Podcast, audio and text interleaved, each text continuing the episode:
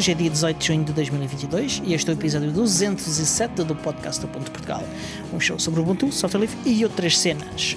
O meu nome é Diogo Constantino e comigo tenho o Tiago Carronda. Olá, Tiago. Olá, Diogo. O Merli, o nosso Boas Miguel. tardes, peripatéticos. Ok. E temos um convidado especial, o Gerardo de Lisboa. Olá, Gerardo. Olá.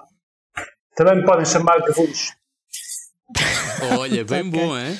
Facilita bastante. Eu acho que é muito mais fácil assim. O, o Gerardo eh, é o, o atual presidente da ESOP, a Associação de Empresas de Open Source Portuguesas, Ahm, mas vou deixar eh, eh, a, a apresentação do Gerardo para o próprio Gerardo, que é sempre a melhor forma de, de termos uma apresentação, é a pessoa falar um bocadinho de si próprio.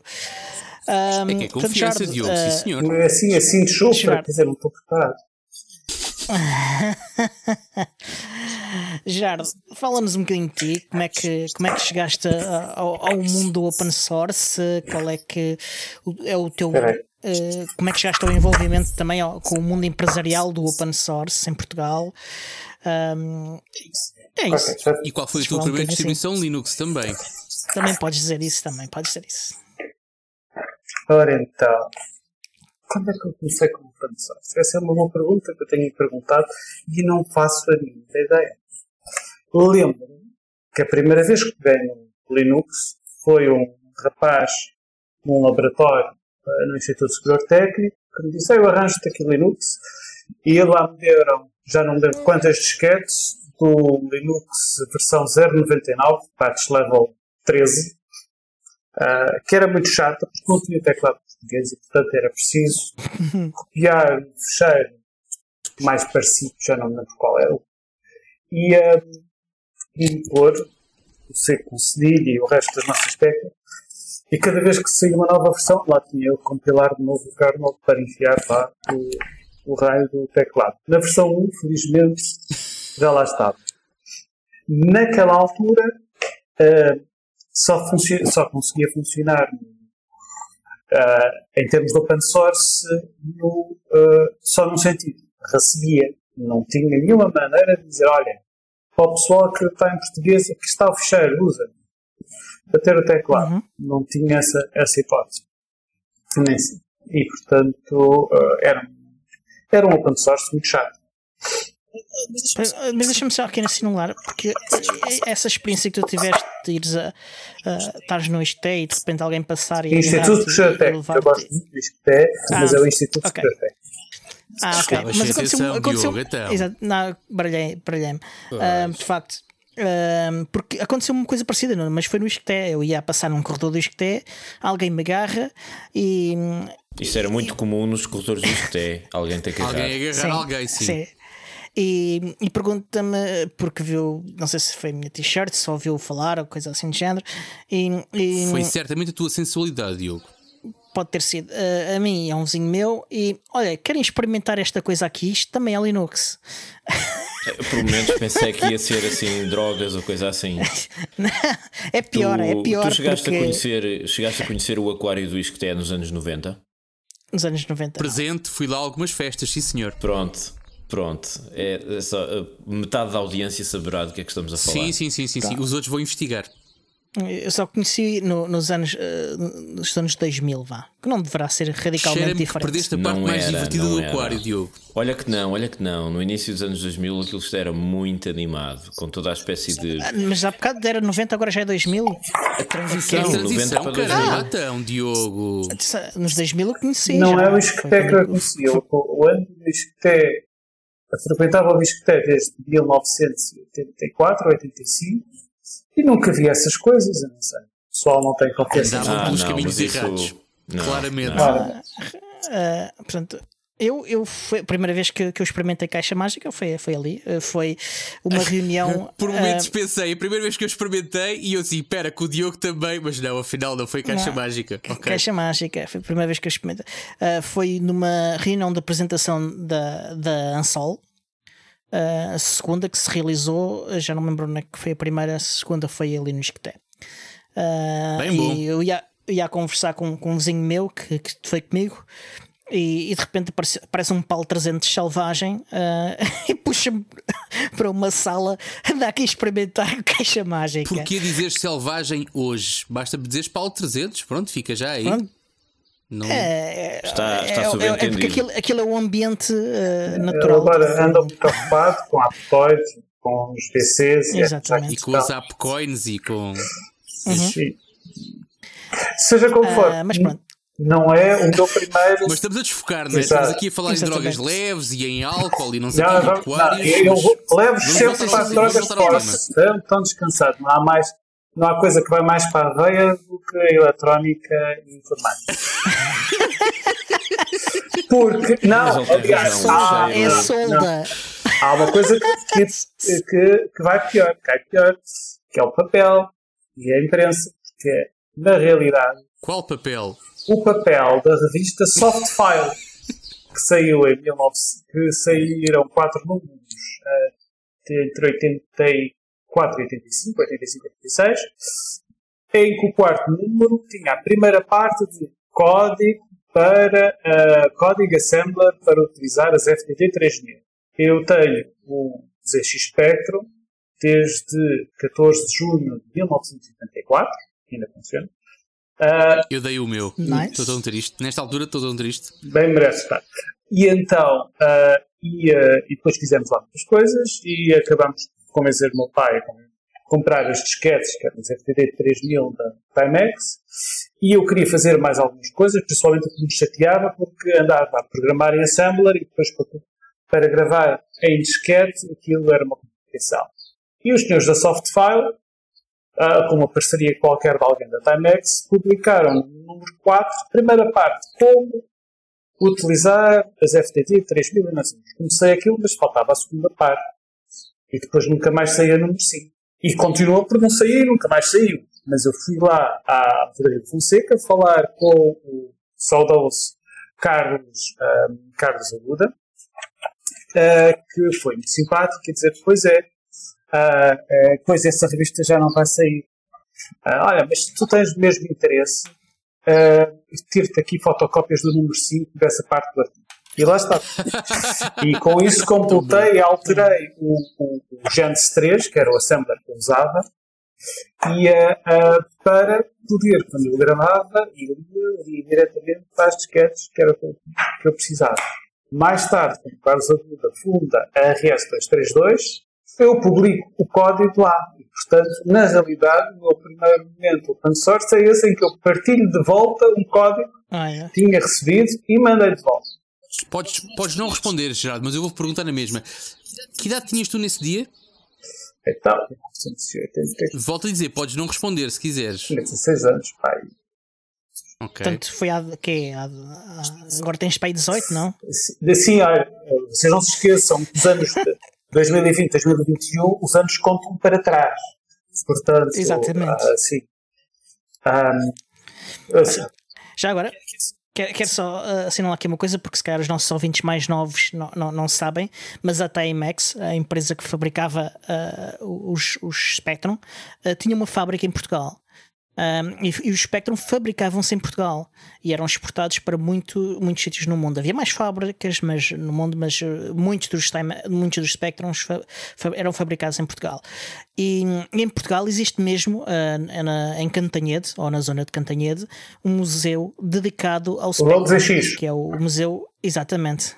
Mais do que isso, Portanto- ou seja, e, e eu, sei, eu sei que tu estiveste lá, Gerardo. Hou- Houve este ano o, eh, um evento muito importante, mundial, e que foi, foi, aconteceu em Portugal, ehm, exatamente ligado ao ZX Spectrum, exatamente em Cantanhede, no museu Ah, eh, que o Diogo estava a falar. Portanto, não sei se queres. Se Só aos queres 40 anos.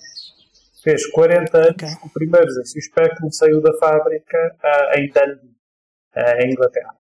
E depois aproveitou-se para, para falar o João Ramos, que é o, que é o diretor do, do museu. Pronto, organizou realmente um evento dois dias, um bocado pesado, dois dias, mas ah, tiveram lá ah, o, pronto, o filho do, do Sinclair, eh, e eu e esteve mesmo lá presente com um sobrinho a falar como é que era trabalhar com aquele senhor. Eu até perguntei, havia um rumor que o Sinclair era assim um tipo um bocadinho. ah, difícil trabalhar. Não, ele, ele diz não. Ele era exigente. Mais exigente com ele próprio do que com os outros. Mas era muito exigente. E, portanto, se as pessoas se arrastavam e tal, ele levava a mão. E, uh, mas, tem, mas é preciso ter em consideração que ele vem de uma família de inventores. Uh, o, o, irmão dele, que é, um inventor também, um designer também muito sucesso e se procurarem as coisas de, por Sinclair que não o Clive, acho que é Eric, se não estou enganado, uh, devo estar enganado, uh, o que eles fazem e o que o Clive Sinclair sempre fez, que é um evento resulta, tem lucro, ganham dinheiro. O Clive Sinclair até tinha pessoal que conseguia negociar muito bem os negócios. Quando ouvimos falar que aquilo estava falido e não sei quantos ele vendeu, ele vendia aquilo por milhões. Portanto, estamos a falar dos anos 80. Conseguia milhões por vender negócios falidos à conta dessa negociação e o que ele fazia é investir todo esse dinheiro na próxima, na próxima edição. Infelizmente, um dos eventos a seguir foi uma célebre bicicleta elétrica uh, quase autónoma, que era o C5, com a particularidade em que uma pessoa anda nessa bicicleta sentada, é mais um triciclo, que é três rodas, uh, não pegou muito. É um daqueles negócios em que aquilo foi abaixo. Vendeu o negócio por milhões de volta, mesmo falido, por causa da tecnologia que lá tinha para seguir para o próximo. E assim, uh, e assim nós temos, nós temos um Sinclair em Portugal, chama-se La Féria. O La Féria é um bocado assim, ou seja, ele faz um espetáculo para ganhar dinheiro, depois enterra tudo no espetáculo seguinte, uh, onde faz uma coisa por gosto, mas onde não, não tenciona ter lucro, depois vai outra vez ganhar. Portanto, ele anda nestes, nestes ciclos assim. Portanto, a história que tu me descreves não é muito diferente daquilo que nós temos em Portugal com La Féria. Sim, eventualmente outros. E há de haver outros, claro que sim. Eu falo daquilo que eu conheço. Mas sim, voltando uh, aqui ao, ao, assunto. Obrigado, Diogo. Gerardo. Portanto, uh, sim, eu estou no open source desde 1986. Comecei a trabalhar, eu conto a data em que eu começo realmente a trabalhar, à volta de 1985, com um artigo que eu escrevi para, para um suplemento que existia na altura, que era Microset, uh, a uhum. dizer, a convencer as pessoas que deviam começar a a programar em Assembler, que aquilo não era muito difícil, não é assim tanto, uh, e que era boa da fixe. Uh, e depois, é justo. E depois não, não parei nessa coisa. Realmente, open source, open source, só começa quando há internet. É quando, quando se popularizou mundialmente. Tudo obviamente. facilitou, exatamente. Uhum. Isso foi quando uh, começaste a envolver-te uh, e, e, profissionalmente mesmo uh, em empresas uh, que se, que se possa se categorizar como empresas de open source. Ou, aliás, até começava a dizer como é que tu categorizavas uma, uma empresa uh, de ser de open source ou, ou, ser uma, uma empresa de tecnologia genérica, vá. Bom, eu tive uma. Qual, qual será a diferença para ti? Bom, uh, o ano passado tive umas sessões relativamente uh, longas como incubadora de startups, precisamente à conta, à uhum. conta dessa questão. É que precisamente queriam, queriam iam entrar dentro de um programa de financiamento, mas onde um dos requisitos era que a empresa fosse uma empresa open source. Logo à partida temos aqui um problema com o requisito, mas uh, já explico.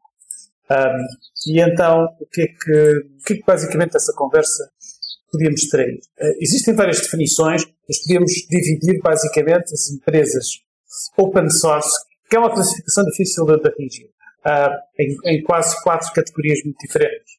Podemos pensar na categoria de uma empresa que é open source, porque a maior parte da sua atividade se centra em, na utilização de tecnologias open source. Mas é um utilizador. Portanto, é, digamos assim, um nível base sabe e importa-se com isso, e, mas também faz com que grande parte da sua atividade esteja um, cheia de uh, passarinhos a, a e vento a passar. Uh, desculpa lá, Tiago, isto está difícil aqui de eu conseguir. Mas é vento ou é mais do que isso? É a conjunção das coisas. Bom, seja como for, esse primeiro nível uma empresa é open source porque realmente, se não houvesse open source, ela não existia. Porque decidiu usar o open source para o seu sistema. O que faz bem, e é aquilo que eu tentei explicar-lhes em termos de startups.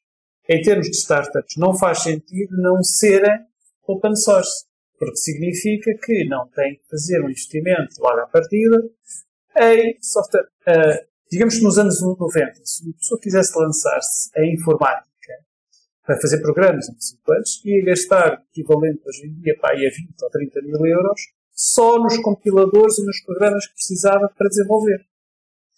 Uh, isso desaparece. Mesmo que não tenha isso, mesmo que seja só a questão de um programa, um processador de texto, uma folha de cálculo, uh, programa de correio, não sei quantos, uh, mesmo que hoje em dia digam que aquilo, ah, pagas ao mês, é só aquilo que precisa, sendo é mais outra investimento, é mais outra preocupação, é mais uma licença que temos que gerir. Pronto, esse é o primeiro nível. Mas depois vamos tendo progressivamente mais coisas. As empresas que uh, usam o código, mas também o modificam. E, uh, e que o modificam e o publicam de volta à comunidade, contribuem de volta. Okay. E depois vamos tendo um nível em que todo, toda a atividade é centrada em open source que criam e divulgam e está disponível abertamente.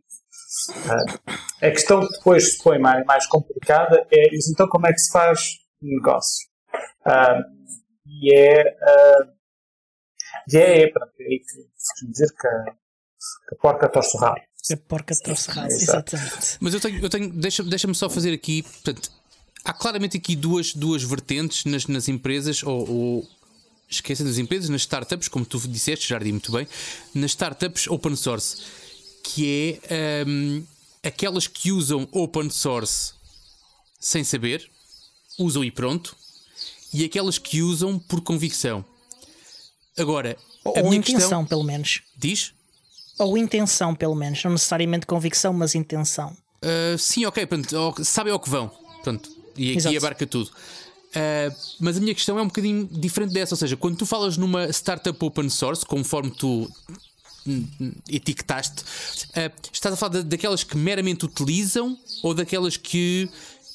Ou seja, para ti uma, uma startup open source é quem utiliza software open source ou é uma startup que oferece, publica aquilo que faz? Uh, Por isso, pronto, aqui a questão é como é que podemos classificar uma empresa se, que é Exatamente. open source, uh, se não fazem. Temos que fazer uma graduação. Ou seja, esse primeiro nível, se calhar, é o nível onde está a maior parte das empresas, uh, a regra geral, que não sabem que a maior parte dos seus produtos, embora pagam licença de 5 anos, estão pejadas de componentes open source e se não existisse open source, se calhar os produtos não só não funcionariam tão bem, como seriam muito mais caros como já foram. Ah, e esse é o trabalho da DESOP, alertar as empresas a dizer, quando nos perguntamos o que é open source, dizer, alertar, mas vocês já têm open source, vocês já usam open source todos os dias. Ah, e eles dizem, não, não usamos. Então, olha, façam um inventário do vosso software e vão lá descobrir tudo. Desculpem, eu estou com um bocado de tosse. Logo forjei. Exato. É, é, sim. Esse, esse é daqueles componentes. Não, e, e, nem tens que ir aí tão, tão específico. Sim, sim, sim, sim. Tudo o que usou logo Forge provavelmente também já é. Ah, ou é, na maior parte dos casos, o Apache, o Tomcat, o JBoss, tudo Não, isso. Que é eu, é eu trabalho depois em termos funcionais também com coisas que são super proprietárias, com licenças que custam milhões e não sei quantos.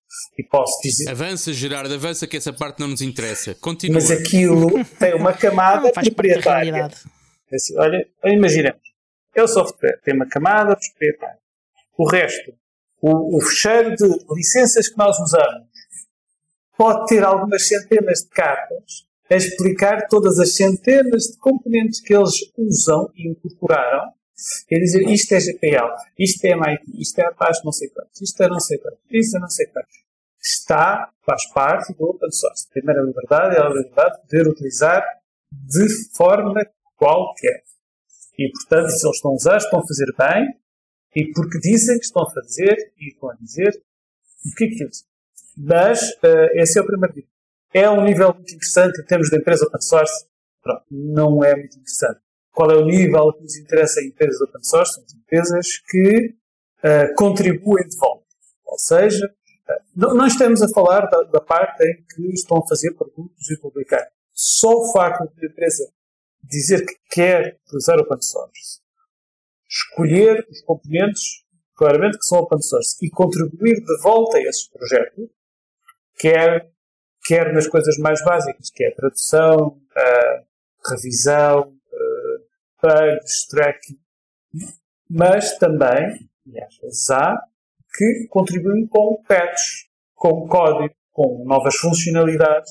Esse é o género de empresas que é mais interessante, que é mais rico, não é? Uh, que está numa, num canto do mercado que uh, contribuir o estar do open source uh, pode não, não afetar o modelo de negócio.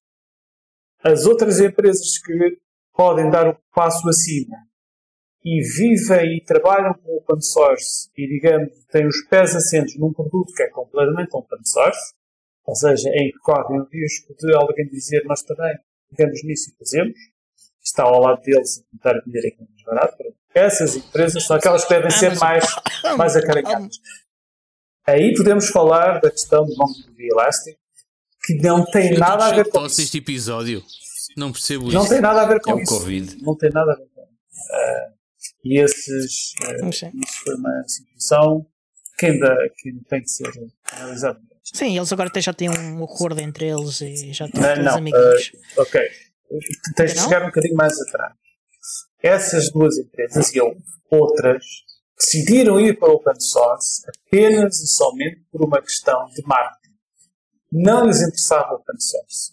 A estratégia deles foi sempre uh, ter um produto fechado. Eles nunca tiveram uma estratégia, exatamente, eles nunca tiveram uma estratégia para, para, o, para Foram forçados a ter é um estratégia open source e abrir à comunidade e tudo mais, mas sempre com pé atrás. O que aconteceu em relação à Amazon foi que, uh, por um lado, é um produto a Amazon vende um tipo de serviço, avança para fazê-lo. Não tem nada a ver com isso. Eles são os grandes, podem fazer isso e acabam por, dada a dimensão, uh, colher muito mercado.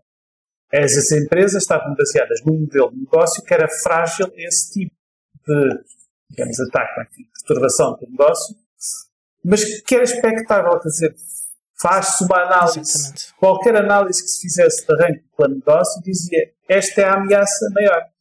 E nunca se precaveram em relação a isso. Uh, e o facto de fecharem a licença não tem a ver. Eles iriam fazê-lo mais cedo ou mais tarde, anteciparam. O que a Amazon fez ao mesmo tempo. E eu acho que isso era. Isso é a parte louvável. Quer dizer, se vocês vão fechar, nós vamos abrir. E fizeram um fork numa licença, na mesma licença aberta, que era a paz, e portanto nós vamos manter a versão aberta. É um bocadinho contrário do que, por exemplo, aconteceu com o Hudson. Hudson, que é, uma, uhum. que é um dos uh, principais, era um dos principais uh, motores para uh, integração contínua e instalação contínua. na altura que estava dentro da base da Sun e, portanto, foi comprado na Oracle, a Oracle decidiu, não tornou aquilo closed source, mas, digamos, o desenvolvimento e todas as decisões ficaram Nessa altura dá-se o contrário, é um fork aberto, e o Hudson criou Jenkins, uh, que depois desenvolve e tem uma vida mais à frente. Uh, e contribuam, enfim, contribuam uh, a. Contribuam de volta ao projeto Hudson. Olha, fizemos estas melhorias, vocês podem procurar. Que o projeto Hudson sempre ignorava. Uh, julgo que a certa altura a Oracle uh, deu-se um bocadinho por vencido. Olha, também lá o Hudson fora e, uh, e aconteceu exatamente o contrário um produto que se manter.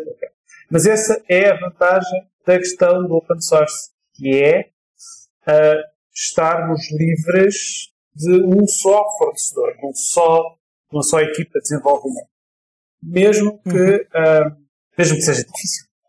Deixa, deixa, eu estava aqui a, a ouvir-te falar agora nas últimas frases e, e, e, tenho que fazer uma pergunta, Gerardo. Uh, na tua opinião, uh, Tu és mais pelo caminho do open source ou mais pelo caminho do software livre? Essa é uma distinção que ainda não, eh, que ainda não consegui muito bem distinguir. Eu, para mim, eu não percebi porque, porque que há esta decisão em português, em, em Portugal, mais propriamente entre open source, código aberto e código livre. Mas talvez me possas explicar, então já posso ter uma opinião.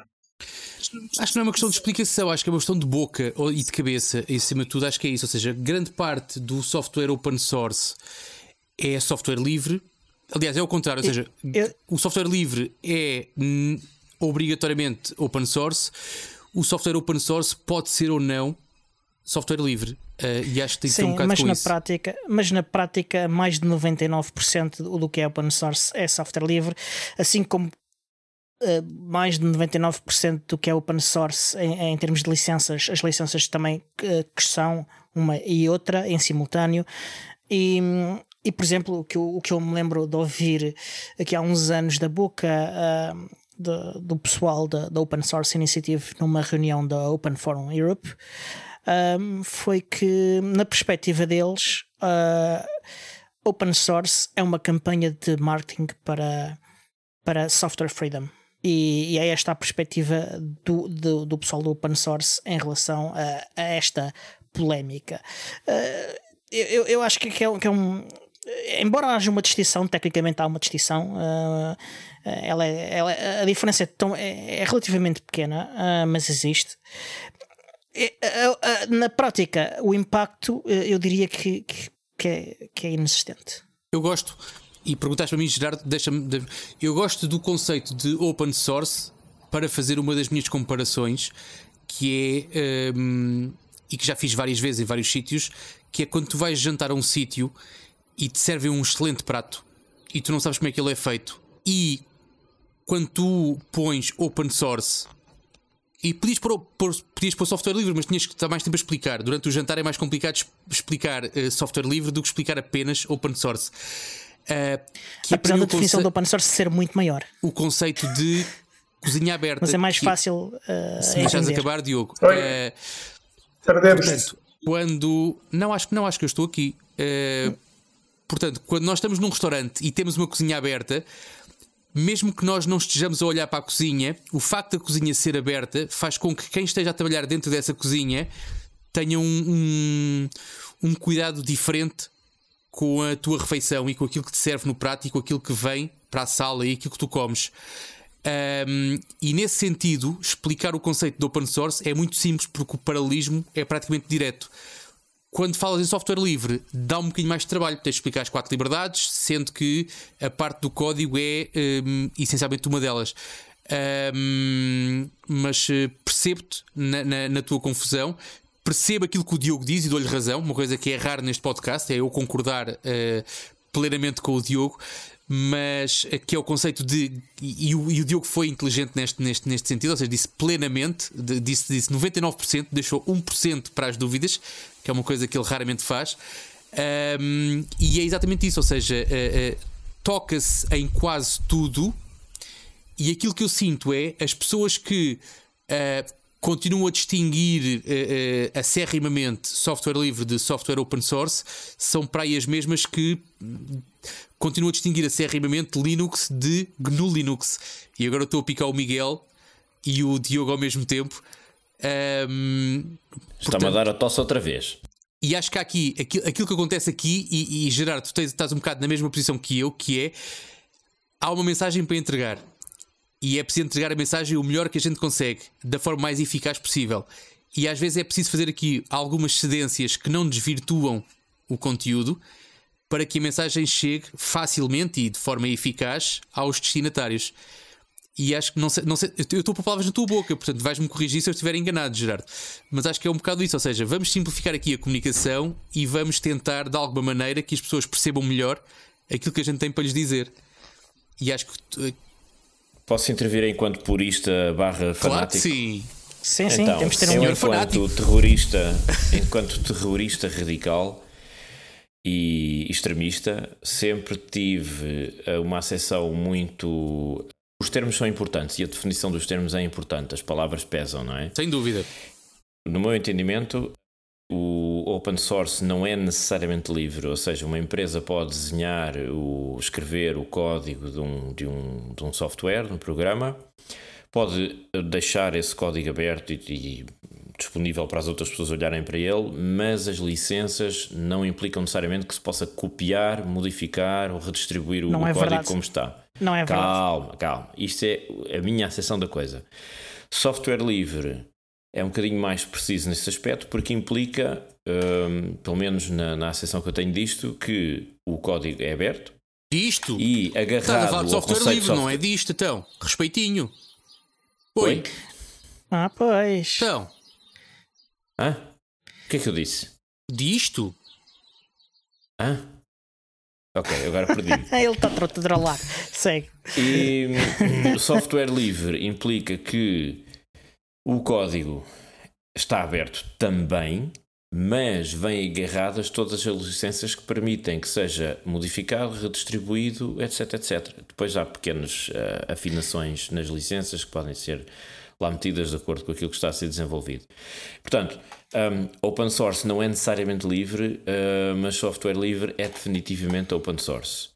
E depois há a questão toda do anglicismo open source, que a mim faz um bocado de comichão, prefiro dizer código aberto, claro, mas isso complica a discussão, porque tens de dizer software de código aberto. E já lá está o anglicismo de software. Não, não entendo aí eu posso.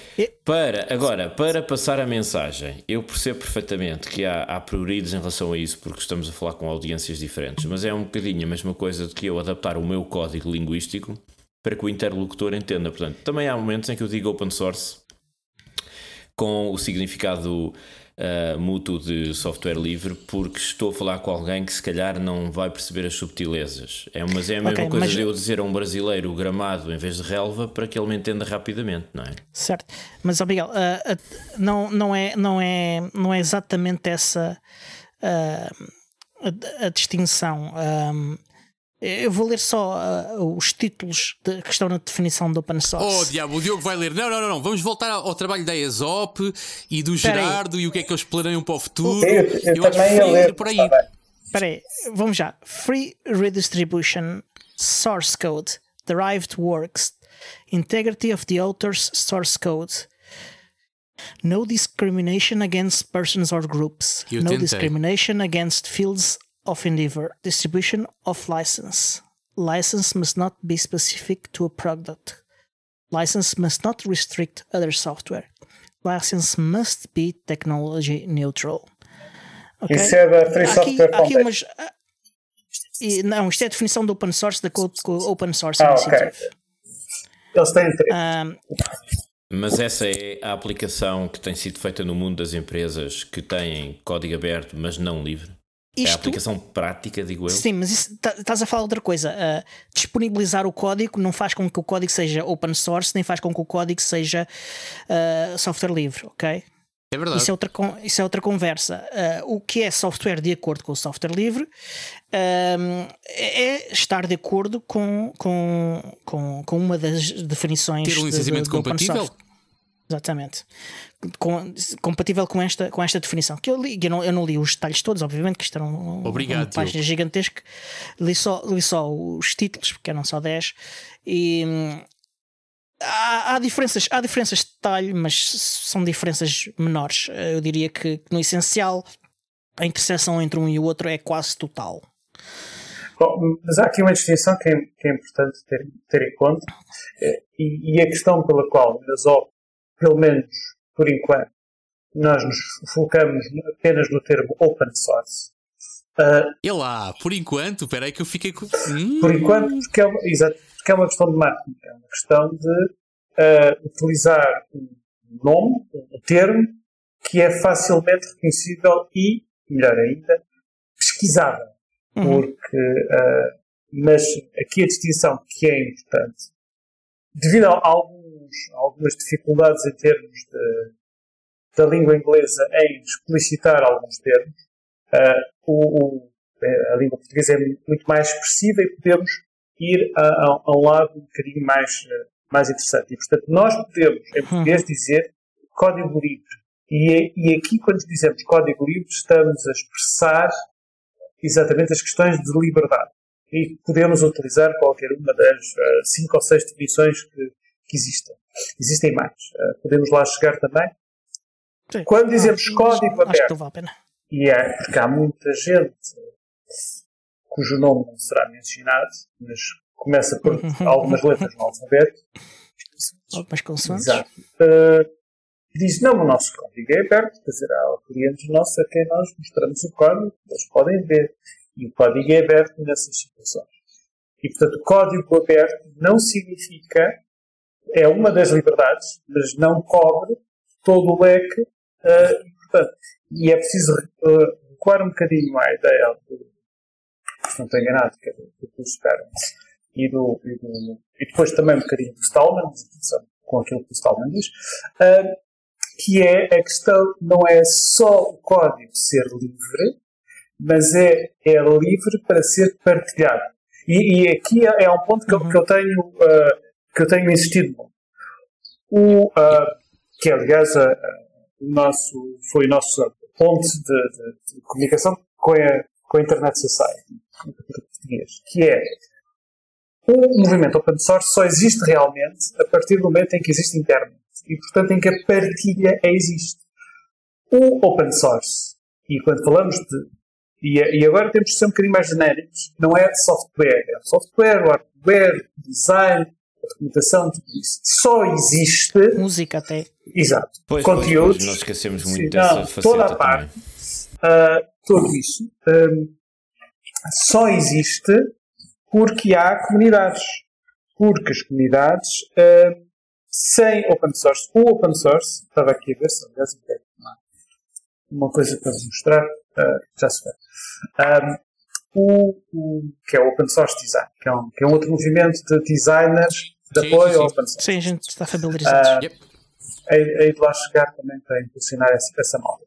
Um, o open source existe porque é um trabalho comunitário, requer uma comunidade. E, e a questão de, quando uma pessoa entra para usar um programa, não está simplesmente a carregar em botões, a, a, a pegar numa caixa, a enfiar dentro no computador, está a ligar-se a uma comunidade. E a, e a mensagem aqui é, quando se utiliza uh, open source, não estamos a utilizar, não estamos a, a ideia que não se deve ter é que estamos a utilizar algo que foi feito por alguém. Seguir, não. Filha. O que estamos a fazer é algo que é mantido por uma comunidade, que existe para a partilha. Ou seja, aquilo que nós temos, o utilizador tem de usar e das dificuldades que tem, deve, pode partilhá-las com a comunidade. E quando ele pede, pergunta à comunidade, há alguém que me possa ajudar, a comunidade dirá sim. E isso é que é o open source. E portanto. Eu, eu às vezes tento explicar às pessoas uh, que, não, que não estão por dentro do assunto e tento descrever o modelo de software open source como uma espécie de software em modelo de cooperativa. Tu dirias que é uma, uma boa síntese ou nem por isso? Bom, é um pedaço, mas cooperativa também pode significar uma estrutura mais formal do que aquilo que o open source pode ser. Uh, Sim, isso, isso supõe um certo grau de organização da própria comunidade uh, também. Sim, em regra geral, podem ser comunidades informais. Uh, podemos estar a restringir um bocadinho. Tenho um vírus, tenho um vírus neste computador. Não era isto que devia surgir. Tem umas, umas janelas, sim. eu, só quero uh, ah. voltar um bocadinho atrás, mas já continuamos. Uh, é, é, que para adicionar a confusão de, sobre os nomes, a lei portuguesa tem uma definição de software de código aberto, que é exatamente a mesma definição de software livre que a Ansel usa no seu website, ou pelo menos usava, que é a tradução de, para português da, da, definição de software livre de acordo com a Free Software Foundation, que por sua vez foi buscar uh, a Free Software Foundation. A Ansel é sempre uma boa referência a nível nacional, atenção, Diogo. Exatamente. Mas é, interessante que, é, que, há muitas definições, já também a definição de software livre de acordo com a Debian, há uma ah. série de definições. Mas pronto. É Exatamente. Agora já está, agora está a ser purificado. Exato. Um... é o chamado Power Wash. Eu chamo-lhe um upgrade. Isto, é um pronto, upgrade exatamente. Isto é um computador com mais de 15 anos, resgatado do lixo. Para alguém que diz que precisamos de um computador mais potente para fazer o que. Não. Não. Não, não. exato. Aliás, o, que o, o, nosso Miguel é, é prova viva, yeah. uh, como nós temos falado já nos últimos episódios. Como transformar ferro velho em coisas úteis. Exatamente. Ferro velho até simplesmente máquinas que não são velhas, mas que têm uma capacidade mais reduzida uh, do que, que outras, como um Raspberry Pi com 4 GB de RAM. Até esquentadores isso... eu já vi serem transformados. É verdade, já nem me lembrava disso. Essa não. Peças de. Panela, a panela do esquentador, um dissipador de líquido. Isso pode ser. Isso lembra uma coisa que, que era um desafio que eu gostava de conseguir lançar, mas não sei por onde que é... Lança ao Miguel que ele aceita. Não sei o que é, mas lança ao Neste contexto, Vocês sabem Miguel que, tivemos. Um primeiro-ministro assim um bocadinho estranho, mas que lançou nas mãos de não sei quantos milhares de crianças um computador. Um Magalhães. Hum. Aliás, dois milhões. Hum. E a minha questão seria: será que seria possível pegar nesses milhares de Magalhães, convertê-los em qualquer coisa que seja usável hoje em dia e assim ter pelo menos alguma coisa que se possa usar pelas milhentas pessoas e refugiados que vão chegar cá a Portugal para.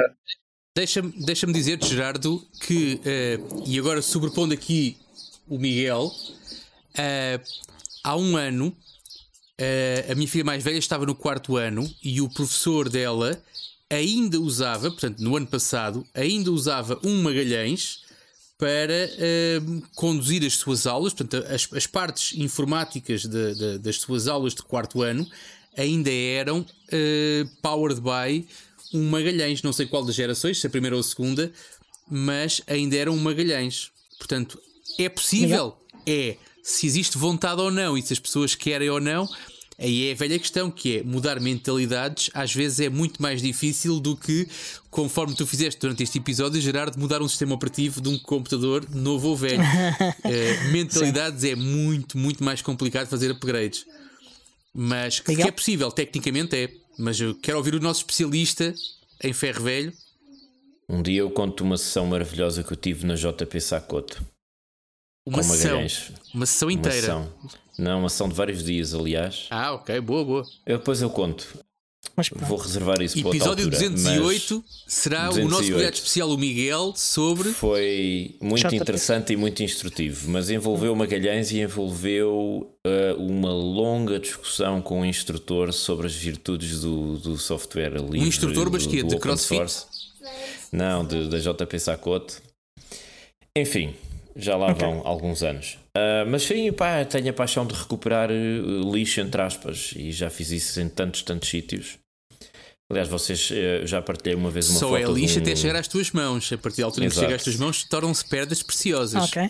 De cada vez que eu faço uma instalação de GNU Linux em cima de um, de um computador que eventualmente iria para o lixo ou que, ou que as pessoas se queixam já não estavam a funcionar bem porque está obsoleto, blá blá blá, eu fiz um stencil com o logotipo do, do Windows e, e, de cada vez que faço uma instalação faço um stencilzinho na parte de lateral do Há muito tempo torre. que não publicas essa a atualização desse. É verdade. Já não tenho espaço. Já não tenho espaço. Tens de arranjar de outro. Fazer... Pois, deixei de fazer isso porque já deixei de ter espaço. Tens que arranjar uma torre então, mas agora, agora tens, agora tens de cruzar ao contrário. Ou então no, inter, no, interior, exatamente. Olha, sim senhor. E já lá pus uma maçã também. Ok. Oh. Muito bem. Uh, o, o, Tiago lembra-se há bem, lembro-me que ele estava lá. Pronto, olha. Mas na, na festa de software livre. Percebi. Eu converti duas maçãs. Olha, vês, bem bom. Pronto. Na festa de software livre em 2019. 18. Foi 18. Uh, eh, também convertemos um, um recuperamos um, um Magalhães, uh, é verdade. Houve uh, um Magalhães que, que, estava, que saiu de lá a correr. Eu estava muito, Xubuntu, eu estava Ubuntu. muito entretido na organização. Acho que não, não, não olhei para esse caso específico, pronto. mas uh, confio em ti. Mas pronto. Saiu de lá, acho que foi com o Ubuntu ou Xubuntu ou coisa assim de género, já não me lembro exatamente.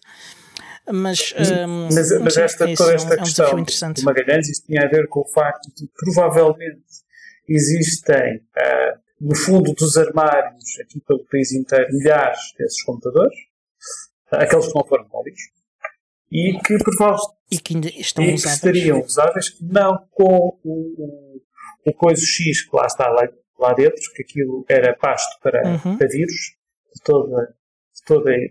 Eu tenho aqui vários, precisamente, que, que pais me vieram dizer: Eu queria recuperar alguma coisa dos meus filhos, mas isto aqui eu não consigo ligar.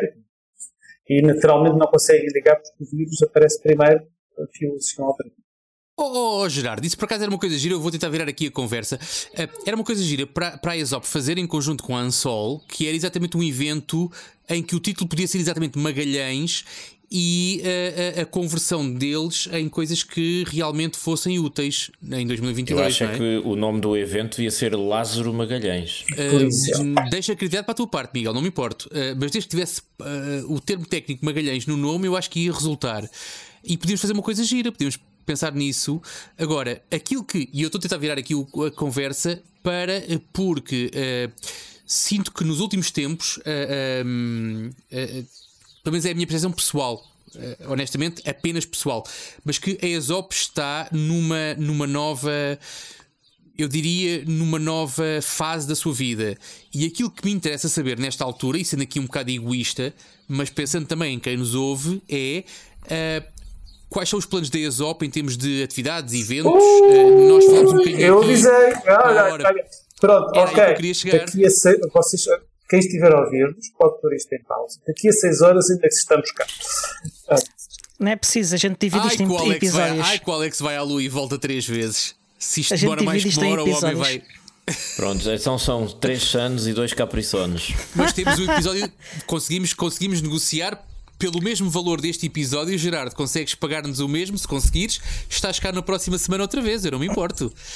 Eh, eh, Bom. e eu estou a dizer eu, mas estou a falar no coletivo. Acho que nenhum dos meus, dos meus eh, sócios se importa de que, de que venhas cá para a semana outra vez, desde que volto a dizer, desde que pagues exatamente o mesmo que pagaste para estar aqui neste episódio. Exatamente. Tá? Quer dizer, A comissão. é, é, ainda Missão é mesmo. consigo. Porque, o- Já que o sistema operativo é instalado desse lado, não, sim. ele, este, esta BIOS é um bocadinho particular em relação às, às USBs que recebe e, portanto, ainda estou aqui a formar mais Ok. uma terceira porque ele não gosta de encontrar os- as coisas Mas sobre, mas sobre os eventos. ESOP. Mas, mas ESOP eu volto, eu sou é, teimoso, é a Associação de mesmo. Exatamente. Empresas de Software Open Source Portuguesa. Foi formada há 15 anos. Ah, Parabéns à ESOP, já agora. Eu estava aqui à procura das, das, ah, marcações de calendário onde nos reuníamos no Museu das Telecomunicações. Era pessoal da Ansol, ah, vários pessoal da Ansol que tinha, que tinha empresas e que, uma vez que dentro da estrutura da Ansol não, não, se, não se conseguia criar lá um grupo dedicado à parte empresarial, decidimos criar uma associação ah, própria. Mas não era só pessoal da Ansol. Deixa-me só fazer Era, uma nota de rodapé. quer dizer, as primeiras reuniões era só pessoal da Ansol. Depois foi chegar mais gente. Preciso fazer uma nota de rodapé para a Porque malta mais distraída. Nós neste episódio temos o presidente da ESOP numa janela e o presidente da Ansol na outra janela. Eh, pronto. Pronto. Continua, Gerardo. Pronto. Passou bem. O Diogo não é presidente de nada, tens a certeza. Eu acho que ele é presidente de meia dúzia de coisas. É presidente do resto do mundo, mas da, Ansol não é. uma, ainda, de uma coisa. ainda não é. Só, sou de uma coisa ah, e, e chega. Bom, seja como for. Hoje em dia, ahm, quando eu chego para, com alguma instituição, com algum importante, não sei quantos, ah, eu posso claramente chegar a ele, boas tardes, eu sou presidente da direção da ESOP, a Associação de, de, Associação, de Empresas Open Source Portuguesas.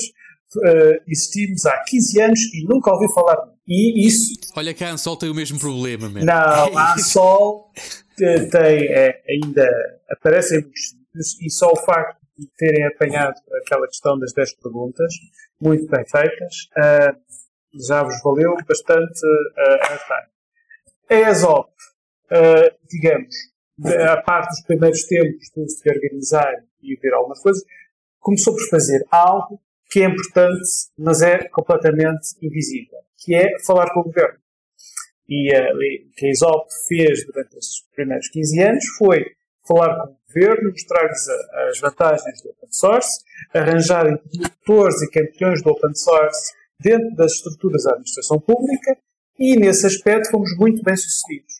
a utilização do open source por, toda a administração pública é, uh, é relativamente elevada. Temos números, uh, é algo que, ainda temos que fazer, mas existe aceitação, existe interesse, existe uso e, em certa medida, alguma contribuição volta para o source. De uma, de uma forma ou de outra, também uh, contribuímos para um dos achamos, um daquilo que achamos que pode ser um pilar para a sustentabilidade da utilização do open source em termos uh, não só da administração pública, mas em geral, que é o Regulamento Nacional da Interoperabilidade Digital, de, de agora em diante uh, reduzida para I14Y, pronto, uh, o I14Y, interoperabilidade, uh, que é basicamente um catálogo de normas abertas a que o, o Estado, a administração pública, uh, digamos, declarou ter interesse em utilizar. Uh, a ideia. E que a ANSOL supervisiona há 10 anos uhum. e que tem um repositório sobre os incumprimentos e que convida qualquer pessoa que ouve este podcast a fazer o, o, um, a submissão do, de um, de um commit ou de um PR, como, como, como acharem mais Sim, conveniente, claro. para que a lista se mantenha o mais atualizada possível. O que nós temos feito atualmente cada vez que falamos com outro setor da economia. Ah, portanto, a finança, academias, as, as autarquias, ah, setores específicos industriais e tudo mais, ah, dizemos, atenção que existe isto, vocês não, não conhecem, e devem utilizar, declarar uh, o vosso interesse ao Estado, neste caso, que é a, a AMA, a, a Agência de Modernização Administrativa, dizer que tem interesse em participar na renovação desse regulamento e atualizar e incorporar novas uh, normas uh, com as quais comunicam com a administração pública e, portanto, deviam estar lá presentes.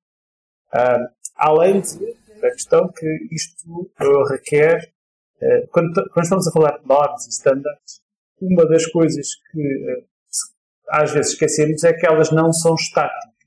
Ou seja, elas são uh, uh, sujeitas a revisões e atualizações constantes. Uh, portanto, mesmo o, o é uma, requer uma comissão permanente para ser permanentemente atualizado, mesmo que em publicação por ter a República só competência uma vez por ano, mas permanentemente deve ser atualizado porque há normas que uh, caducam, são substituídas por outras, uh, deixam de ser utilizadas e são substituídas de outra forma, uh, e porque os diversos setores da economia podem não estar representados e têm que ser incorporados. No entanto, a questão é isto é relativamente inovador, porque ainda há pouco tempo ainda já nesta semana, a Comissão Europeia tem uma espécie de fórum do I14Y, em que, digamos, tratam destas questões de normas, como é que integramos os sistemas, o que é que deve ser. E num desses fóruns onde havia a possibilidade do público participar, eu então, vocês, existe qualquer coisa a nível europeu, a nível diretiva europeia, semelhante ao REIT, embora o REIT seja já uma transposição da diretiva europeia, e a resposta foi. É agora, porque a, a, lei, de, a, lei, de, a lei das normas abertas que, que, que cria o RENID é anterior à diretiva Exato. europeia e é melhor que Exato. a diretiva europeia. dizer que a resposta que eu ouvi foi. Uh, Esta. Ah, não, olha, não sei, olha, não está cá o tipo que, que sabe disto. Diz-nos aí umas referências, depois eu mandei depois no e-mail, uh, que nós vamos ver. Um, e portanto, é, é esta questão. Qual é para onde é que nós queremos levar o RNIT? Uh, nós queremos levar o RNIT em termos de concurso público, uh, em termos dos concursos públicos, em termos das aquisições por parte da administração local, mas depois também pelas regionais e pelas locais, que é o, o, o contratante dizer uh, nós queremos um produto que cumpra estes requisitos e estas normas, segundo, que estão neste Uh, neste caso, é uma, uh, um Conselho de Ministros. Uh, e se um concorrente vem, nós não temos essa norma, falamos dessa norma, mas nós temos a nossa que é muito melhor. E, e, a questão aqui que nós queremos forçar é o, o contratante dizer ao senhor abandona o concurso, ou a suas custas faz a adaptação de modo a poder falar com o protocolo a norma que nós queremos. Ponto. E é isso que nós queremos. Porque a questão das normas abertas tem a ver com o, o evitar o vendor locking, ou seja, ficarmos presos a um só fornecedor. Um, que acontece isso em, muitos casos. Uh, e isso é uma fonte de rendimento para uh, empresas como eu que fazem integração de dados. Portanto, projetos de migração é os que se fizerem. Portanto, que é pegar na estrutura dos dados que temos, ver a estrutura dos dados para onde queremos ir e depois agora vermos como é que vamos transportar isto um para um, sem perda de dados, sem que o sistema deixe de funcionar de um momento para o outro. Uh, pronto, dá para, dá para muitos, mas uh, não é isso que se. Deixa-me fazer aqui um bocadinho uma coisa que não é habitual, uh, que é fazer publicidade da Ansol outra vez. Uh, olha que este episódio eu estou aqui a fazer uma cota que é. Uh, à, à, conta do tal projeto, e é um projeto que tem sido alimentado fundamentalmente pelo, pelo Marcos Marado, anterior presidente da Ansol, e é preciso, é preciso dar créditos a quem os merece. Um, mas nós temos o nosso, o nosso que foi recentemente convertido num microsite, no renidansol.org, que tem lá uh, inúmeras uh, opções de clientela para certamente os associados da ESOP poderem converter os dados uh, e, as, e, as, e, a, e, a, informação que, que, está presente em formatos que não cumprem um, com, com o RENIT, com aquilo que é esperado. portanto, se quiseres, Gerardo, tens ali uma ótima, uma ótima task list para tu poderes, poderes eh, de alguma maneira fomentar negócios junto dos associados da ESOP e eventualmente até captar novos associados, porque de facto há ali vários e, e a lista infelizmente não encolhe, só aumenta. É, é lamentável, mas a lista de incumprimentos uh, só aumenta, dificilmente encolhe. Portanto, com a ajuda de, de da ESOP e dos associados da ESOP, certamente que uh, o nosso objetivo é que o, o site fique vazio e que nós tenhamos uma lista com zero ocorrências. É, esse é, é, o, é o objetivo. Não é efetivamente aquilo que se verifica, lamentavelmente. Ah, nós vamos incorporar isso, aliás, já tínhamos, nós dois já tínhamos falado sobre essa questão. Um, uh, a ESOP tem um grupo de trabalho, tem vários grupos de trabalho, mas um deles é só sobre a revisão do uh, que tem a ver com criar, criar um mecanismo, propor ao Estado a criação de um mecanismo para a atualização uh, do REMIT em permanência. Uh, tal como existe uma comissão da hora, quer dizer, todos os, todos os anos diz quantos segundos temos que os, os relógios têm que ser corrigidos uh, e tudo mais. Isto faz todos os anos. Faz parte do, do Observatório Astronómico de Lisboa. Existe uma comissão da hora que todos os anos, em dezembro ou em janeiro, mais ou menos, publica essa correção. E, portanto, isto passa basicamente pelo mesmo mecanismo de correção. No entanto, ah, temos outro grupo de trabalho, que é um bocadinho mais importante, que é o grupo das boas práticas de, de, de aquisição de tecnologia de informação e conhecimento em source. E à parte as questões. Oh, nós temos aqui para 10 ah, episódios, ah, Gerardo. 10. E eu estou aqui a fazer contas de cabeça, sim. uns 10 sim. pelo menos. E temos que acabar. Isto é uma chatice. Mas, mas só, deixa-me só dizer. Deixa só acabar isto, à parte a questão que é a análise, que é o, o CCP, o Código de Contratos Públicos, Decreto-Lei 30 de 2021, se alguém quiser saber. Há também a questão de observatório em permanência, que nós temos tido desde, desde há vários anos, dos concursos públicos vão sair. Uh, e, uh, e, digamos, a, a, minha ambição é transformar isto num observatório automático que lê os dados diretamente e vai-me fazer aqui um score desse, desses dados desse dia. E, e, devo dizer que há muitos concursos que, uh, que nós vamos ter de fazer uh, basicamente uma lista a dizer atenção, o seu concurso não está de acordo com o CCP, lei, não sei quantos, artigo, não sei quais. Então, porque não pode requerir, não pode requerer marcas, não pode requerer tecnologias, eh, não pode requerer uma data de coisas que não fazem sentido. Uhum. Um concurso público ou uma aquisição de tecnologia é uma oportunidade para organizações, já indo além da administração pública, para mudar a sua infraestrutura. Portanto, não é uma coisa para ser feita anualmente. É uma coisa para um plano de 5 a 10 anos. E quando compram, compram a 5 a 10 anos e mantém-se de 5 a 10 anos. Quando mudam, é para mudar e, portanto, incorpora mudança da infraestrutura, da, da maquinaria, da migração dos dados, ah, da formação dos utilizadores, façam tudo uma só vez. Ah, Sim. Mas é que o problema É, é que, tem que os, haver- órgãos, os órgãos dirigentes das instituições que potencialmente estariam interessadas nisso muitas vezes não têm a formação adequada, os conhecimentos para tomarem decisões nesse aspecto. Tenha ESOP Ou os concursos são um grupo opacos. de trabalho sobre a criação de OSPOs, que é o Open Source Program Office, que são núcleos de apoio ao Open Source dentro das organizações. Agora, se eu continuo isto, são mais, são mais duas horas. Espera aí. Sim. Mas Sim, sim, eh, tens sim. razão, Sim, mas Mas- percam o próximo episódio. tens razão, mas é outro. Eu só quero deixar aqui uma, uma pequena nota. É, é, eh, concordo exatamente com, com o que o que o Jardim disse sobre a, a- a mudança da, da- eh, nas organizações, a, a mudança da tecnologia nas organizações, e é importante também que ah, há uma coisa que costuma ser pensada, que é ah, planear a adoção, ah, mas raramente se planeia a saída. Ah, e, e- e acho que há aqui um, um papel importante ah, t- para ah, núcleos como o que, o que o Gerardo acabou de dizer estarem envolvidos ah, com os gestores ah, de tecnologia nas organizações a, a- a planear a entrada e a saída. Os diamantes e- são eternos, todo o ciclo de vida, todo o ciclo de vida. Até estou com comichão, Diogo. Tantas vezes que eu concordo contigo neste episódio. Uma hora inteira a fogo. concordar contigo, até estou aqui vamos com, acabar com isto. Vamos acabar com urticária. isto. Este já não pode ser. Ah, temos mesmo que acabar o episódio.